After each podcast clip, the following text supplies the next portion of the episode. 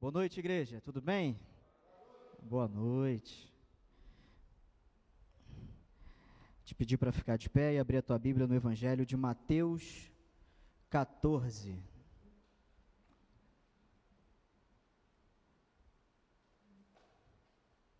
Mateus 14.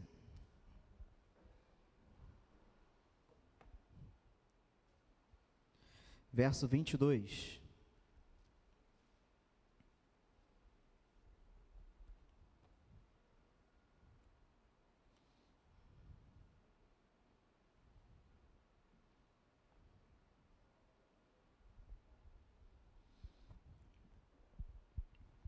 Diz o seguinte: Logo a seguir, Jesus fez, e eu vou te, te pedir para repetir isso. Diga, Jesus fez.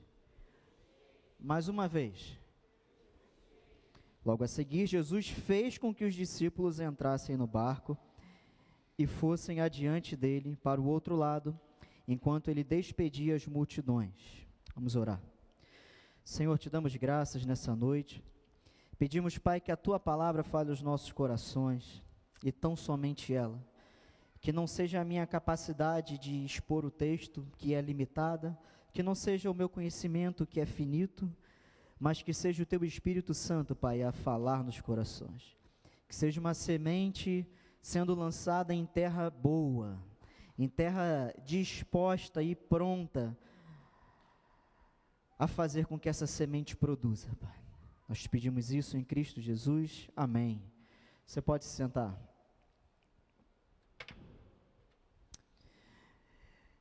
Uma passagem conhecida, mas que eu senti no coração nessa noite de abordar três aspectos dessa história. Mas para a gente estar situado no que está acontecendo, em primeiro lugar. Jesus está às margens do mar da Galileia. Um mar que na verdade é um lago, é um grande lago segundo os estudiosos, ele tem cerca de 19 quilômetros de comprimento e 13 de largura. Então ele é muito grande. Se a gente for pensar em, em, quilômetros quadrados, o tamanho do Mar da Galileia é aproximadamente o tamanho de todo o centro e zona sul do Rio de Janeiro. É muito grande. E também tem uma profundidade bastante considerável. Jesus está às margens desse mar. O que tinha acabado de acontecer a primeira multiplicação de pães e peixes. Você lembra dessa história? Virou até música, né? Cinco pães e dois peixinhos. E antes disso, o que acontece? Nós temos o relato da morte de João Batista, está logo no início do capítulo 14. E um pouco antes, nós temos Jesus passando pela sua cidade natal, Nazaré. Fato curioso da gente entender o que está acontecendo aqui é que Jesus ele está na sua cidade natal, ele lá é rejeitado, ele fala lá no capítulo é, 13, verso 57, ele diz que o profeta é desprezado na sua própria casa. E, então a gente tem um episódio ali muito chato, muito triste de Jesus. Depois a gente tem um relato da, da morte de João Batista, o que faz é, Jesus é, ir para outro caminho. E nesse caminho ele está às margens, às margens do Mar da Galileia, onde vai ocorrer essa primeira multiplicação e não faz parte do que eu quero falar em si, mas uma coisa interessante a ser destacada é que, às vezes, uma grande tragédia pode ser o preâmbulo de um grande milagre. Jesus estava em Nazaré, ele foi ali rejeitado, teve a morte de João Batista, seu primo, aquele que ele declarou que dos nascidos de mulher não tinha ninguém maior do que João Batista.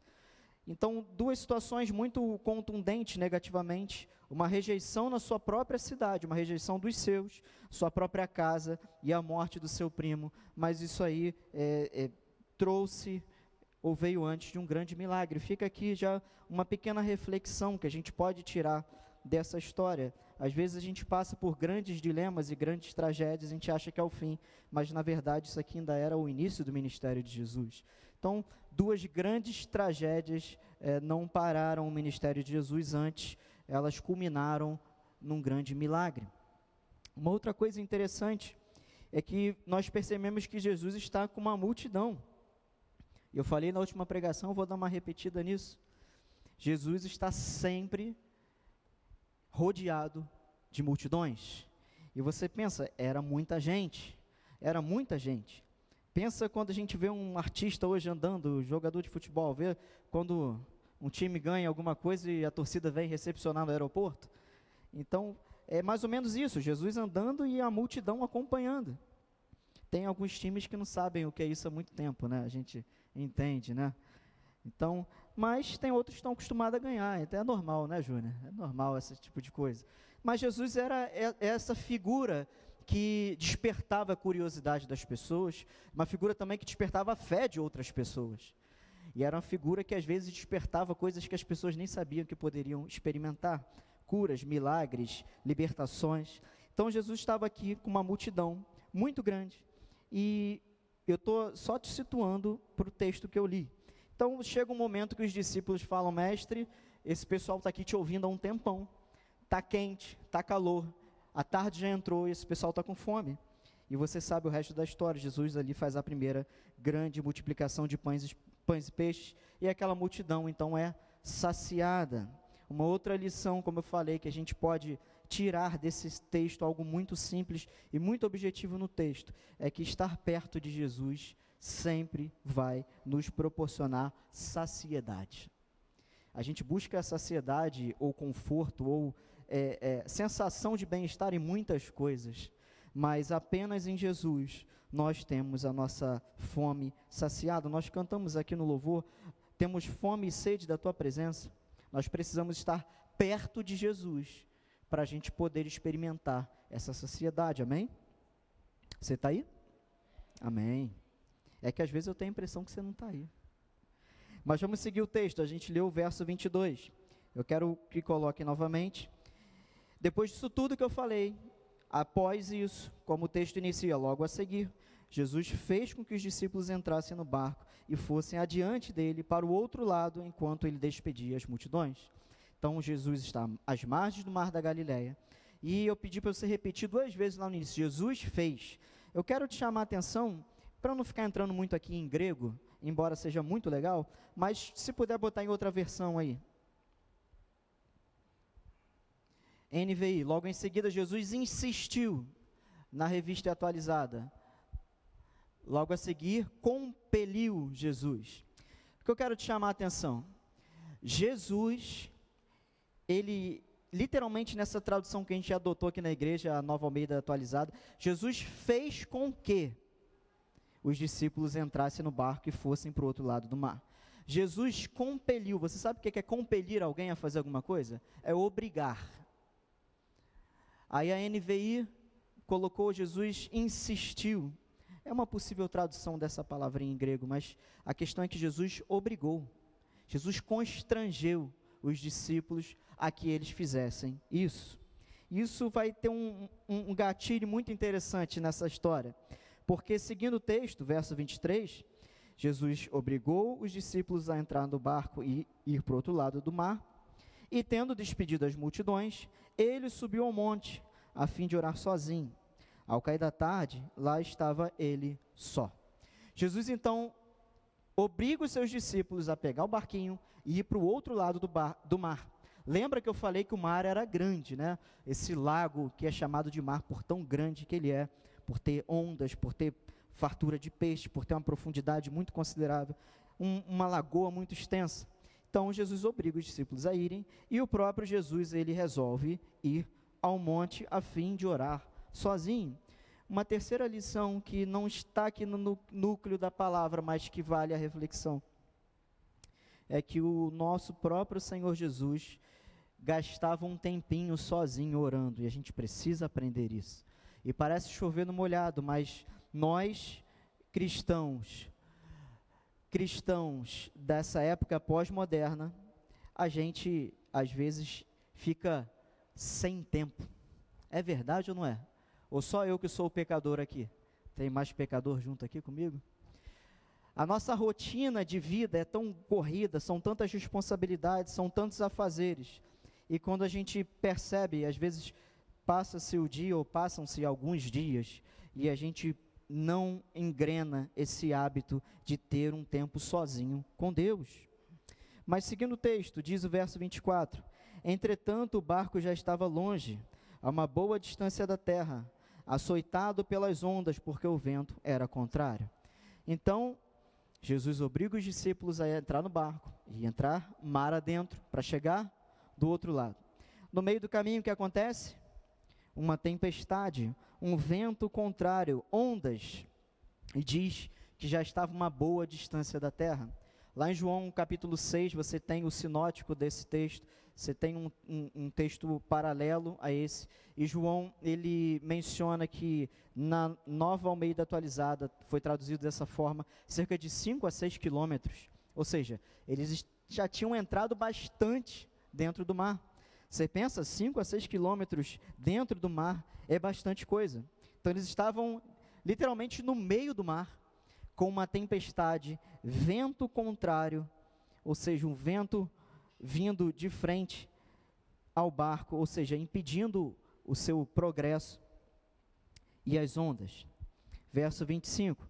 De madrugada, Jesus foi até onde eles estavam andando sobre o mar. João também diz, lá no capítulo 6 dele, que Jesus, vendo que os discípulos tinham dificuldade, então é interessante, porque Jesus estava no monte orando. A essa altura, ou ele já tinha descido, ou ele lá de cima do monte estava vendo o barco. Jesus não tinha perdido o controle dos seus discípulos. Jesus tinha mandado eles irem por aquele lado. Jesus saberia, poderia dizer naquele momento que haveria uma tempestade? Sim.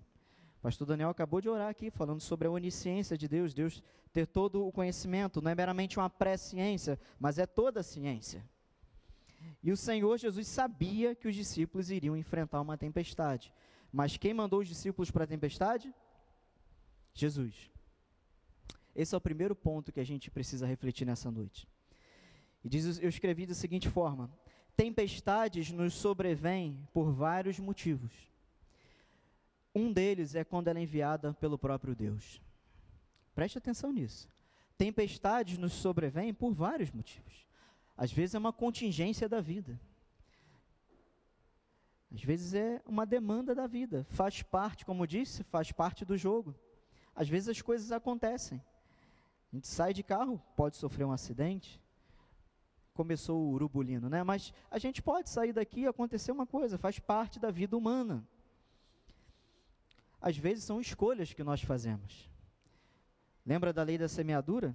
A lei da semeadura é engraçado porque Paulo já começa mostrando as, as ferraduras dele, né? Ele fala: de Deus não se zomba. Ou seja, numa tradução aqui bem, bem popular aqui, sem ferir a, a pureza da Bíblia, mas Paulo, como se Paulo dissesse, olha só, não vem que não tem. Preste atenção. Não vem querer criar caso. De Deus não se zomba. Que o homem plantar, ele vai colher. E às vezes nós tomamos decisões, nós fazemos escolhas, é claro, debaixo da permissão de Deus. Eu não vou entrar nessa nesse campo aqui da teologia, da doutrina da concorrência ou dessas coisas, mas Deus permite sim, mas são nossas escolhas. E às vezes as nossas escolhas nos levam, nos colocam em situações ruins. As nossas mais escolhas nos colocam em situações ruins. Às vezes a gente não fez nada. Às vezes a gente está sendo levado a uma situação. Muitas dessas vezes é a mão de Deus que está nos levando. Leandro, você está querendo me dizer que Deus nos leva para a tempestade? Sim, eu estou querendo dizer exatamente isso. Muitas vezes Deus nos leva a situações. Você sabe o que significa provação? Provação. Provação é um teste. Deus nos leva a provações. Deus nos prova, Deus nos testa. Interessante, eu sei que foi pregado em alguma quarta-feira aqui há pouco tempo. Deus não nos tenta. Quem nos tenta é o maligno e as nossas próprias cobiças. Mas Deus nos prova. E aqui foi o que aconteceu no caso desses discípulos. Os discípulos foram obrigados a entrar no barco. E, ao que nós podemos perceber, deve ter havido alguma resistência, porque o texto é claro em dizer que Jesus compeliu, Jesus obrigou, Jesus insistiu, Jesus fez com que os discípulos. E a gente pode aqui numa liberdade de pensamento imaginar que os discípulos estavam sempre com Jesus. Estavam ali, o Jesus, ah, eu vou, eu vou subir o monte, não, mestre, vamos com o Senhor. Conhecendo um pouco os discípulos do que a gente lê. Não, mestre, vamos com o Senhor não, fica aí. Mas eu preciso lá. Não, mestre, mas a gente vai subir com o seu. Não, fica aí. Não, vai lá, entra no barco. Mas a gente quer ficar com o seu.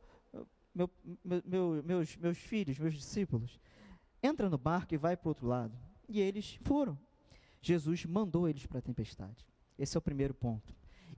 Nós precisamos entender que tipo de tempestade nós estamos passando.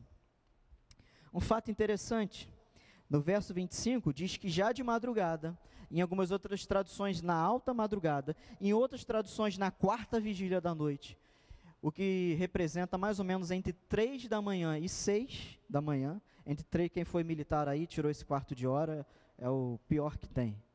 3 a 6 da manhã, era chamado de tandera, que você não conseguia mais dormir, você estava morto de sono e você ficava acordado. Então, de 3 às 6 da madrugada, os discípulos lutando contra uma tempestade, Jesus vai até eles. Verso 26: Os discípulos, porém, vendo-o andar sobre o mar, ficaram apavorados e disseram: É um fantasma. Gente, não é a primeira e não vai ser a última vez que eu sempre gosto de abordar os discípulos assim, com esse, com essa, com esse olhar humano, né? Os caras estavam com Jesus o tempo todo. Eles viram Jesus multiplicar pães e peixes. Eles viram Jesus expulsar demônios. Eles viram Jesus curar paralítico. E na hora que eles estão no meio da tempestade, que eles veem um homem andando, eles acham que é um fantasma. Meu Deus. Mas posso te dar uma notícia legal. Nós não somos diferentes deles. Nós somos iguais a eles. A gente está com Jesus, mas veio uma tempestade, a gente, ai meu Deus, treme na base. Nós somos assim. Mas vamos seguir o texto. E eles, tomados de medo, gritaram. Eles gritaram, foi um desespero. E aqui, vocês sabem que eu gosto disso, então eu procurei analisar bem aqui o, o léxico, o significado das palavras do texto original. Eles realmente estavam desesperados. Ma, verso 27, mas Jesus imediatamente lhes disse, o quê? Coragem. Sou eu, não tenham medo. Primeira palavra de Jesus foi, oh, coragem, sou eu. Vocês estão com medo? Que história é essa de fantasma? O evangelista, o evangelista, João também falou lá no, no escrito dele que os discípulos estavam tentando ali, remando contra a correnteza e não conseguiam chegar a lugar nenhum. Mas o Senhor veio até eles. O segundo ponto dessa nossa breve reflexão de hoje. Como eu falei, tempestades por vezes são enviadas por Deus. O segundo ponto é: nesse caso, todas as tentativas humanas de solução irão falhar. Olha só, você que veio aqui esperando receber uma palavra de ânimo, mas eu vou chegar lá. Primeiro, Deus às vezes nos manda tempestades, ou nos envia para dentro da tempestade. Segundo, nesse caso, uma tempestade enviada por Deus, todas as tentativas nossas de solucionar o problema irão falhar. Todas as tentativas irão falhar. Como João disse, eles estavam tentando, remando e não conseguiam. E Jesus chega e diz: Coragem, sou eu, não tenho medo. Verso 28. Então Pedro disse, sempre Pedro, né? Eu também sempre falo isso. Sempre Pedro, sempre Pedro. Ele diz o seguinte: Se é o Senhor mesmo, mande que eu vá até aí andando sobre as águas. E a gente às vezes tem a, a ideia de, de, de ver essa, essa frase de Pedro, esse desafio de Pedro com maus olhos, mas ele é o único que teve a posição aqui. O que tá, enquanto estava todo mundo com medo, Pedro foi o que se posicionou e falou assim: Senhor, se é o Senhor mesmo, mande eu ir até a água. E a gente às vezes analisa isso com uma perspectiva, perspectiva negativa, mas Pedro pensou: calma aí, eu ouvi a voz, eu conheço essa voz, está falando que é ele. Se é ele, eu vou, eu, ele vai me fazer ir até ele. E Pedro falou: Senhor, se és tu mesmo, me manda que eu vou andando aí sobre as águas também. E Jesus disse o quê? Venha. E Pedro descendo do barco, olha só. Pedro teve atitude. E a gente interpreta esse texto aqui como se Pedro estivesse duvidando. Pelo contrário, Pedro não duvidou. Pedro confiou. Pedro, descendo do barco, andou sobre as águas e foi até Jesus. Verso 30: Reparando, porém, na força do vento, teve medo e, começando a afundar, gritou: Salva-me, Senhor. E prontamente Jesus, estendendo a mão, o segurou e disse: Homem de pequena fé, por que você duvidou? Gente, Pedro foi o que teve mais fé em todo o barco. E o Senhor falou: Homem de pequena fé. Porque Pedro começou a se distrair, e você sabe que existem milhões de alegorias sobre isso, sobre andar para Jesus e se distrair com os problemas. Ok, mas não é exatamente isso que eu quero focar nessa noite. O terceiro ponto é o seguinte: entender o que Deus requer de nós nesse momento e usar a fé é o que precisamos fazer. Então, entenda, é uma cadeia de eventos. Tem tempestades que nós vivemos, e se você está numa tempestade hoje, tenta entender se não foi Deus que mandou essa tempestade na sua vida. Nesse caso, tudo que você tentar fazer para resolver vai dar errado, ao menos que você entenda o que Deus está querendo te ensinar nisso. E use a sua fé. Deus nos prova para nos aperfeiçoar. Vamos lá, fala para o irmão que está do teu lado aí. Deus te prova para te aperfeiçoar. Deus te prova para te aperfeiçoar. Porque é passando pelas provas que nós vamos, vamos nos aperfeiçoando. Né, Marquinhos? A prova. A gente está brincando aqui porque o Marquinhos tirou nota A na UERJ hoje, gente. Foi hoje? Foi, né? Não, estou te usando de exemplo. Tirou nota A na UERJ. Foi a segunda, não foi? Na primeira tirou D, não foi? C, foi mal, C. Tirou C, agora tirou A. Se ele tira C e desiste, ele insistiu, estudou mais, se dedicou mais, focou ali onde ele foi mais fraco, melhorou ali, aperfeiçoou, e está ali agora a Catarina babando. E a gente brincando com ele. É necessário passar pelas provas para que a gente cresça. Você quer ser um cristão melhor? Eu quero e eu preciso. Então te prepare, porque Deus vai te mandar muita prova. Só assim. É aquele ditado, né, que mar calmo não faz bom marinheiro. Exatamente o que a gente está vendo aqui. Foi o mar revolto que fez esses discípulos terem a sua fé acrescida. Pedro foi o único que entendeu. Eu quero dar esse enfoque em Pedro, porque, como eu falei, a gente tem a. A gente lê e fala, ah lá, Pedro. Pedro desafiando o Senhor, duvidando, se é o Senhor mesmo manda andar. Não, Pedro entendeu. Pedro estava com o Senhor. Pedro conhecia a voz do Senhor. O Senhor falou: coragem, sou eu, não tenha medo. Pedro ouviu e falou: opa, essa voz eu conheço. E Pedro falou assim: Senhor, se é o Senhor, me manda andar pelas águas. Ele, é como se ele falasse assim: se é o Senhor, ele vai me mandar ir pelas águas e eu vou. E ele foi. E ele foi. Foi o que aconteceu. Pedro confiou na palavra do Senhor. Nós precisamos entender. E é muito chover no molhado quando a gente pensa assim: quem está passando dificuldade? Todo mundo está passando alguma dificuldade. O pastor Daniel falou de manhã que Todos nós passamos por situações e tem situações que acontecem que você nem sabe. Tem situações que nós pastores sabemos porque a gente acompanha. Tem coisas que vocês nem imaginam que as pessoas que o irmão do teu lado está passando. Você nem imagina mesmo. Eu não vou falar não, fique em paz. Você nem imagina, você não tem noção. É coisa de se, se te contar, tu cai duro. Isso acontece. Tem um irmão do meu lado que está aqui louvando, de mão levantada, que está passando por isso? tem. Tu nem sabe, tu nem imagina. Todos nós estamos passando por situações, situações desse tipo.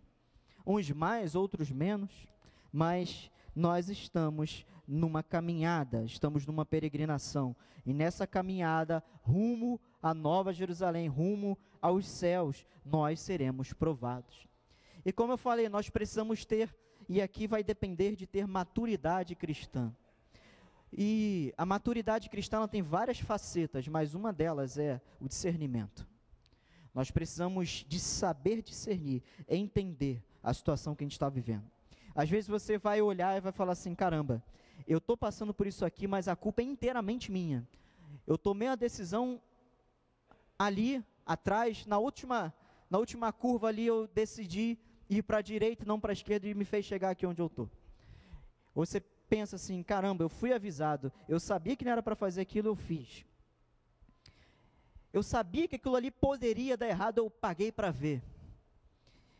Talvez você possa estar é, dentro desse grupo que reconhece que a tempestade foi você mesmo que plantou. Ou então você vai estar naquele grupo que pensa assim: caramba, isso não foi culpa minha, algo alheio à minha vontade, fatores externos alheio à minha vontade. Nesse caso, tente entender o que Deus está querendo te ensinar. Porque nós que somos filhos de Deus, eu preguei aqui, foi domingo passado de manhã, sobre José, foi, né? Tudo coopera para o nosso bem. Você ama Deus? Se você ama Deus, se você tem um compromisso com Ele, tudo coopera para o teu bem. Até as piores tragédias. E é óbvio que, humanamente falando, é, é, é dolorido, é doloroso nós carregamos muitas vezes cicatrizes e marcas no nosso corpo. Mas Jesus também carregou marcas no seu corpo. E ele falou: aquele que quer me seguir, faça o mesmo que eu fiz, toma a cruz. E João também fala isso.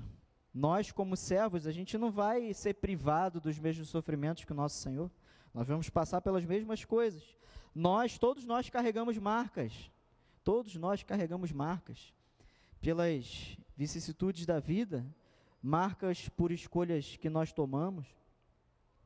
Mas Deus é tão bom, como nós cantamos, a bondade e a misericórdia nos perseguem.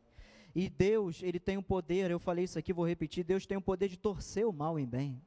Assim como foi com José, assim como aconteceu aqui com os discípulos, uma situação adversa foi torcida, foi transformada, foi, sabe, catalisada para um outro lado.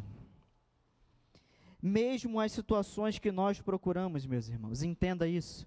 Mesmo quando nós erramos, a gente cantou de manhã, até o irmão João comentou, né? A gente cantou de manhã aquele louvor, cria em mim, quero aprender com os meus erros e não mais cometê-los. Nós aprendemos com os nossos erros.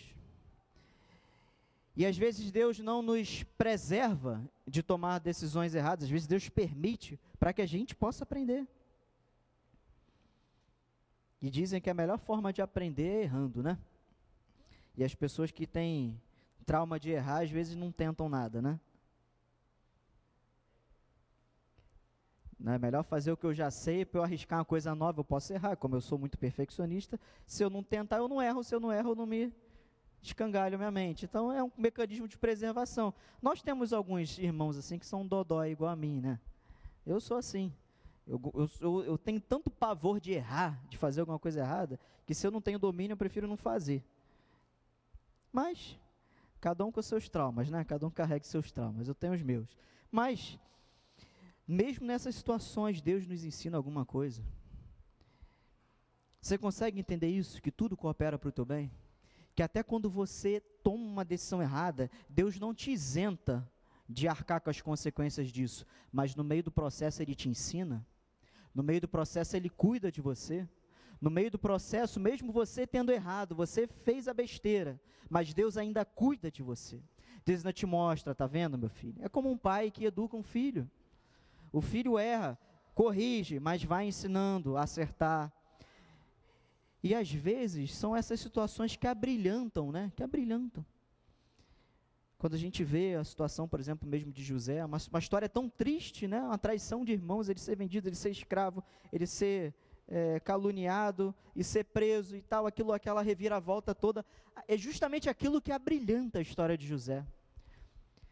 Às vezes o, são, e parece um antagonismo, mas às vezes são os dias mais escuros da tua vida, que no final lá da tua história, aquilo ali que vai ser o, o brilho. Você olhar, caramba, eu passei por aquilo mas eu venci aquilo. Mas eu fui edificado. Mas eu aprendi, foi aquilo que me fez mais crente no Senhor. Foi aquilo que aumentou a minha fé.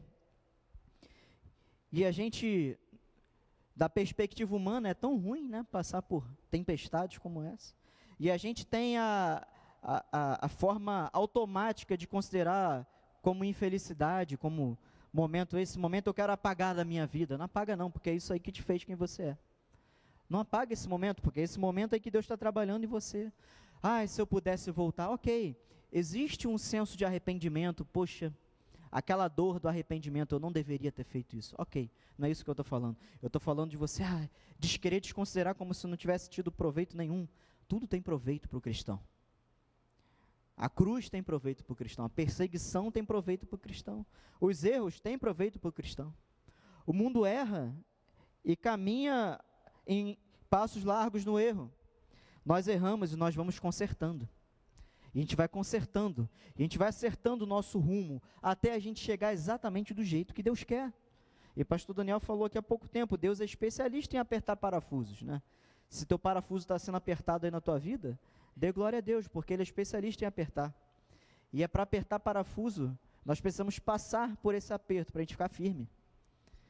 Se o parafuso for afrouxando, ele vai não vai cumprir o seu propósito. A coisa vai se desmontar. O objeto que ele está prendendo vai ser solto. Não é não, Robson? Tem um mecânico aqui, ó.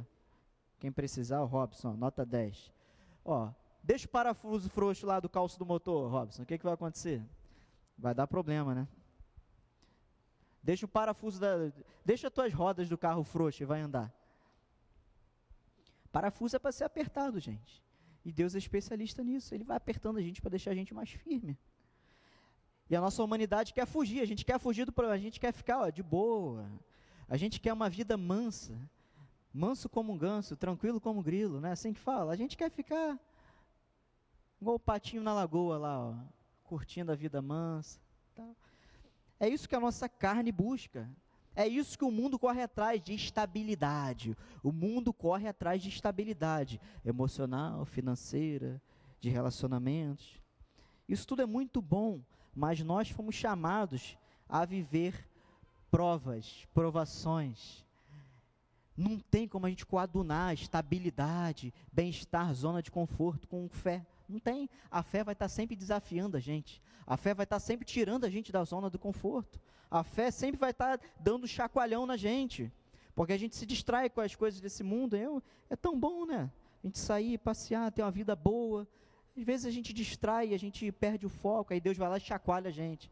Às vezes você é muito apegado em, vamos supor, exemplos, tá? Às vezes você é muito apegado em dinheiro, Deus vai lá e tira o teu emprego. Às vezes você é muito apegado numa coisa, Deus vai lá e tira aquela coisa para te dar um chacoalhão, ô meu amigo, meu filho, eu não te fiz para isso. eu te fiz para isso aqui, ó. Volta o teu prazer para o lugar certo. O teu prazer tem que ser na presença dele.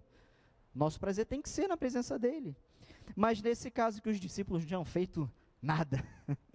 e às vezes você pensa assim: caramba, Leandro, você está falando, eu estou aqui honestamente tentando buscar onde foi que eu errei, onde foi que eu escolhi mal, onde foi que eu decidi errado, onde foi que eu falei, onde foi que eu falei por comissão ou por omissão, mas eu não consigo achar um motivo de eu estar passando isso aqui. Eu vou te repetir, nesse caso, pergunte para Deus o que Ele está querendo te ensinar com isso. O que Deus está querendo te ensinar. Pergunte a Ele, entenda e use a sua fé, como Pedro fez. Pedro entendeu: se eu estou nessa tempestade, e a gente está aqui um tempão, na alta madrugada, tudo escuro, frio, vento, onda e o barco quase indo a pique. Eu vejo um homem, ele se apresenta como meu Senhor, eu reconheço a voz dele. Opa, é nele que eu vou arrumar a solução disso aqui. É nele que eu vou conseguir ter a saída da situação. E é o que Pedro fala: Senhor, me manda ir até aí. E ele vai. E embora tenha essa situação de Pedro olhar e desviar, mas Pedro manifestou sua fé aqui no Senhor. Pequena, como o próprio Senhor falou, mas ele manifestou. Manifeste a sua fé no Senhor nessas situações. Ah, mas a minha fé é pequena, não importa. Manifeste a sua fé no Senhor. Mas você, Leandro, não sabe o tamanho da tempestade que eu estou passando. Eu não sei o tamanho da tempestade que você está passando, mas eu sei o tamanho do Deus que a gente serve. Ele é o Senhor de todas as coisas. Eu li até o, 30, até o verso 31, mas no verso 32 diz: Subindo ambos para o barco, quem? Jesus e Pedro. O vento cessou. Tentar mudar o rumo do barco resolveu? Remar com mais força resolveu? Trocar de remo resolveu? Nada resolveu. Quem resolveu o problema? A presença do Senhor. A presença do Senhor é suficiente para nos gerar fé, confiança nele e trazer paz para o nosso barquinho. Verso 33: E os que estavam no barco o adoraram. Olha, olha o resultado disso tudo que aconteceu. O resultado foi Pedro tomando iniciativa. Pedro entendendo o que estava acontecendo e agindo com fé. Pequena fé, mas fé. E os outros, depois que tudo aconteceu, eles adoraram, dizendo: verdadeiramente o Senhor é o Filho de Deus. Como se eles já não soubessem, eles já sabiam, mas eles precisavam ter aquela experiência. Você conhece o Senhor? Eu tenho certeza que você conhece o Senhor. Só que quando você passa uma, uma situação dessa, você conhece Ele um pouquinho mais. E quando vier outra rebordosa, você vai conhecer ele mais um pouquinho. Eu gosto daquele salmo que diz: Provai e vede que o Senhor é bom. Sabe o que significa provar ali? Eu já falei, vou repetir numa pregação muito tempo atrás. A palavra hebraica ali de provar é experimentar, no sentido de degustar. É o mesmo que eu estivesse falando assim, pô, já provou ali o, um, um pastel de, de, tal lugar? Já comeu ali a, já comeu o, o bolo da Meg? Já comeu o salgadinho da irmã Rosana? Já experimentou? É, é, um, é uma palavra usada para comida. O que, que isso significa? Que experimentar de Deus é ter experiências com Deus. Nós precisamos ter experiências com Deus. Você quer ter experiências com Deus? Você quer? Levanta a mão, fala. Amém? Deus vai te mandar tempestade para você ter experiência com Ele. Deus vai te mandar. Deus vai te mandar.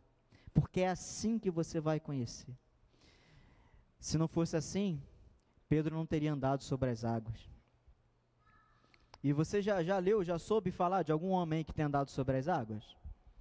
Que não fosse nenhum truque pirotécnico de, de ilusionismo? Tem um doido ilusionista aí que anda sobre a água. Mas é um vidro que eles botam ali por baixo e Alguns trouxas acreditam. Mas você tem conhecimento de algum homem que andou sobre a água? Tirando Jesus, 100% Deus, 100% homem, naquela aquele mistério teológico, mas Pedro é o camarada que eu conheço, que andou sobre a água.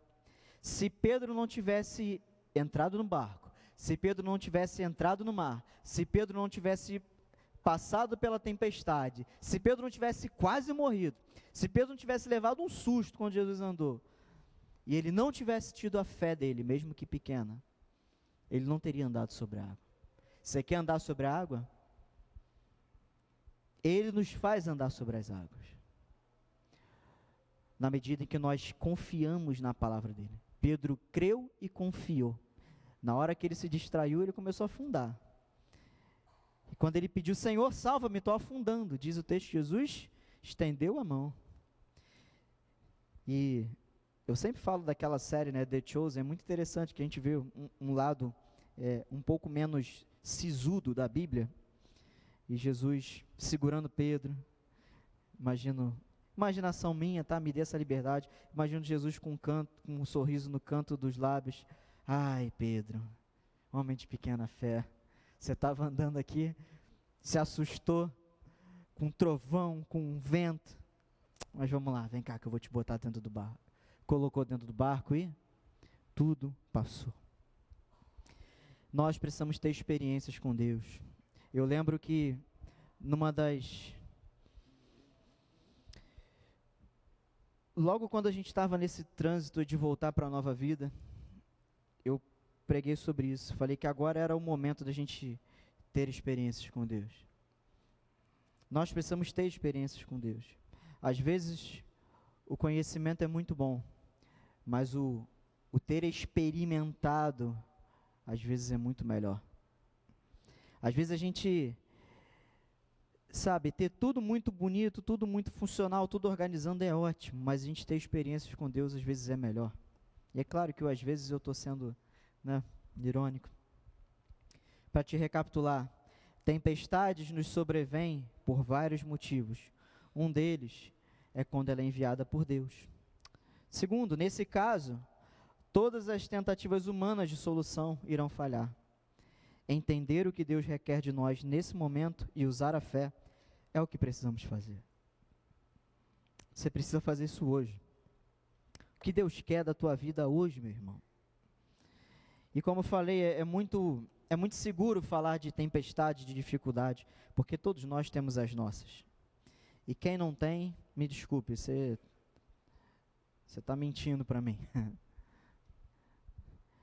Nós enfrentamos tempestades. Isso é certo. E se você hoje chegar à conclusão que a tempestade que você está passando não foi porque você procurou, não foi uma decisão errada. De repente, você precisa. Hum. O que, que Deus está querendo me ensinar com isso? Por que Deus está me provando nisso? E a segunda é a melhor pergunta: para que Deus está me provando nisso? O que eu preciso aprender? O que eu preciso mudar? O que eu preciso abrir mão? O que eu preciso converter na minha cabeça, no meu coração? Feche teus olhos, vamos orar.